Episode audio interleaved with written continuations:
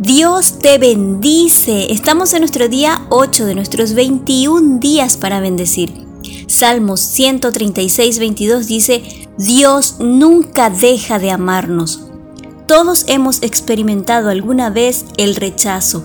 El rechazo nos hiere, nos duele, pero de algún modo creemos que no deberíamos sentirnos mal sin embargo, los sentimientos son un don de Dios para ayudarnos a experimentar todo lo que la vida tiene para ofrecer. Cuando negamos nuestras lágrimas y dolor, también nos negamos el poder disfrutar de la alegría, el amor y las risas.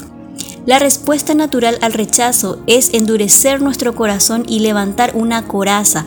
Sin embargo, el rechazo puede enseñarnos a ser más compasivos si lo permitimos. Debemos comprender que no podemos llevarnos bien con todo el mundo. Las personalidades chocan, los puntos de vista colisionan. Rara vez encontramos un lugar en el que todos se sienten aceptados y aprobados. El rechazo también nos ayuda a redireccionarnos. Somos propensos al egoísmo. Cada rechazo al que nos enfrentamos, otra pieza de ambición egoísta es negada nos enseña a mermar para que Dios crezca. Jesús fue rechazado. Él experimentó el rechazo y sabe muy bien cómo te sientes, pero Él no dejó que eso lo definiera o definiera su ministerio en la tierra, sino que permaneció enfocado en los asuntos de su Padre. Él sanó, amó y liberó a personas al mismo tiempo que experimentaba el rechazo. También nos ayuda a reconocer que Dios nos ama por encima de todo. Romanos 8:35 dice, ¿podrá algo separarnos del amor de Cristo?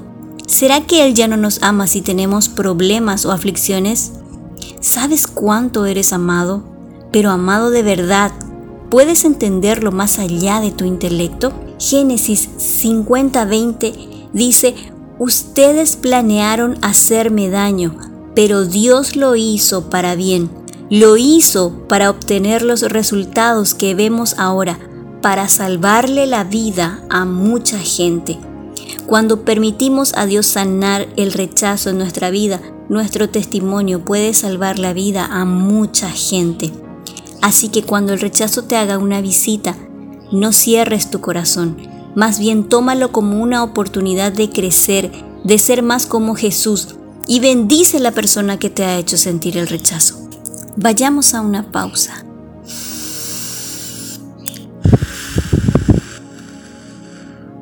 Respira. Escribe en tu cuaderno de tox las veces que sentiste rechazo y el nombre de la persona involucrada en ese sentir. Y hablemos con Dios. Papito amado, Gracias te doy por esta oportunidad de sanar mi corazón.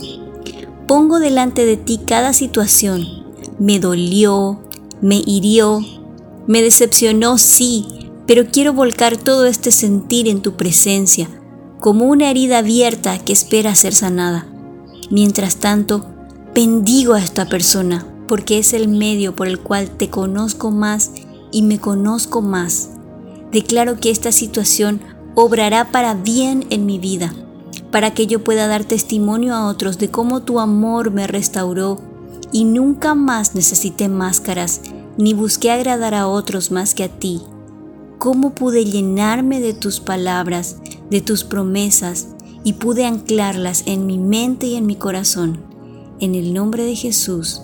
Amén. Y recuerda Salmos 94:14. El Señor no abandona a su posesión más preciada.